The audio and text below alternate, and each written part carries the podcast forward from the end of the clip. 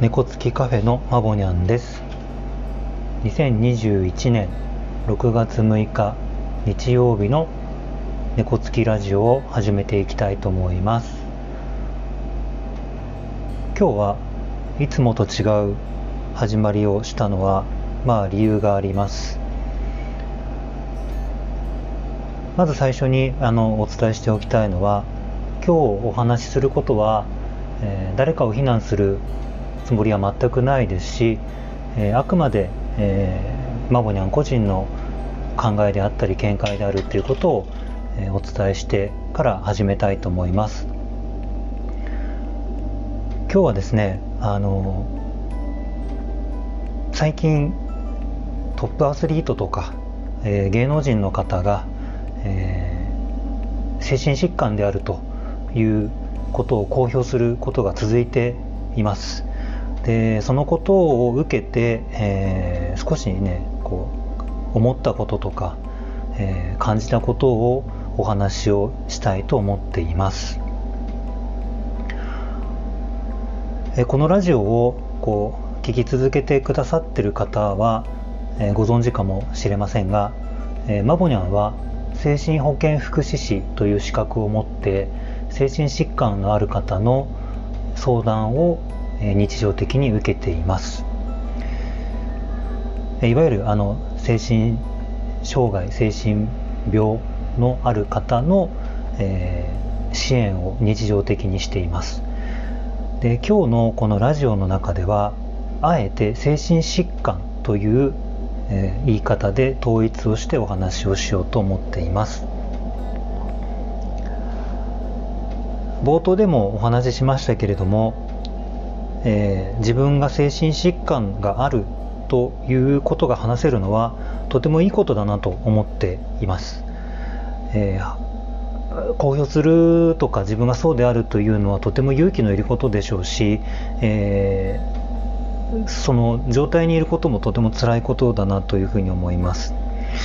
で今回こうお話ししたいなと思ったきっかけというのは、まあ、本人というよりもそれを聞いた周囲がどういうふうにその事実を受け止めてまたその後どういうふうに関わっていくんだろうかっていうことをこう考えた時にまあとりわけね今回はあの有名な方なので、えー、報道の在り方であったりとかで、えー、その報道を聞いた私たちが、えー、どういうふうに思っていくかとかっていうことを、え少しこの数日考えてたんですね。まあ、報道は、まあね、あの身近な人ではないっていう部分もありますので、えー、その方に対してこう優しい言葉をかけたりとかっていうところにとどまるのかなというふうに思います。でここで一つあのお話ししておこうと思うのはあの精神疾患というのは、えー、誰でもなり得ます。えーほぼ全ての人がなると思っていただいてもいいと思います。私もなる可能性がありますし聞いてくださってる方々も、えー、なる可能性はあります。ですので、えー、まあ、自分のことだったりとかあるいはもうすでにあの周囲で精神疾患のある方がいてその方と日々接している、方もいると思います。で私は仕事として、えー、精神疾患のある方に日々関わっておりますけど精神疾患についてとか、まあ、精神疾患のある方のことを、えー、正しく理解することは、えー、できません。もう断言します、えー、なぜかというと、えその方その方によって病気疾患の状態も違いますし、え、環境も違います。思うこと違います、え、それを分かるよっていうのはとても軽い弾みな一言だと思います。ただその方のことだったりその方の状態を正しく理解しようとすることこれはできると思うんです。私もその精神保健福祉士として、えー、専門職として関わってますけどあの日々心がけているのは理解しようと努めること。これは忘れないようにしています。であの精神疾患のある方からいろんなお言葉を返してもらうんですけどやっぱりその分かろうとしてくれることがどれだけ力になるか。っていうことですね、えー、家族であったり友人であったり、まあ、働いていれば職場であったり、えー、医療であれば先生であったり、まあ、私たちのような福祉の存在であったりその方の周囲にいる人たちが理解しようと努めていることこれが大きな支えになるっていう話を聞きます。でそういう状態に日々いたりとかまあ先日からあの報道などで見ている、えー、状況を踏まえるとですねあの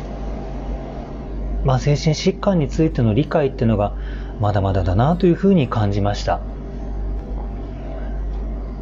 でこれをこう広めていくとか深めていくっていうのはそんな簡単じゃないんですよ。で簡単じゃないんですけどやっぱりこう何らかの方法であの理解を深めていくっていうことがこう私たち精神保健福祉士の一つの役割なんじゃないかなというふうに改めて思いました。精神疾患のある方は本当に日々こう辛い思いをしたりとかっていう中で生活を続けていっています。でそのことを分かるよっていう言葉をうん、強い言葉で言うと使わない方がいいかなというふうに思っています。ですけど、もう繰り返しになりますが、その方たちがどういうふうに生活をして、どういうふうなあの思いを持っていてで、どういうふうにしたいと考えているのかっていうことについての分かろうとすること、それはぜひお一人お一人が心がけてもらいたいなというふうに思います。え今日はそうですねまとめるとすればあの精神疾患について理解をしていくための始まりの話をしましたこのお話が何か響いていただけたらいいなというふうに思いつつ今日の放送を終わりにしたいと思います。聞いていただいてありがとうございます。パーソナリティはマモニャンでした。ではまたお会いしましょう。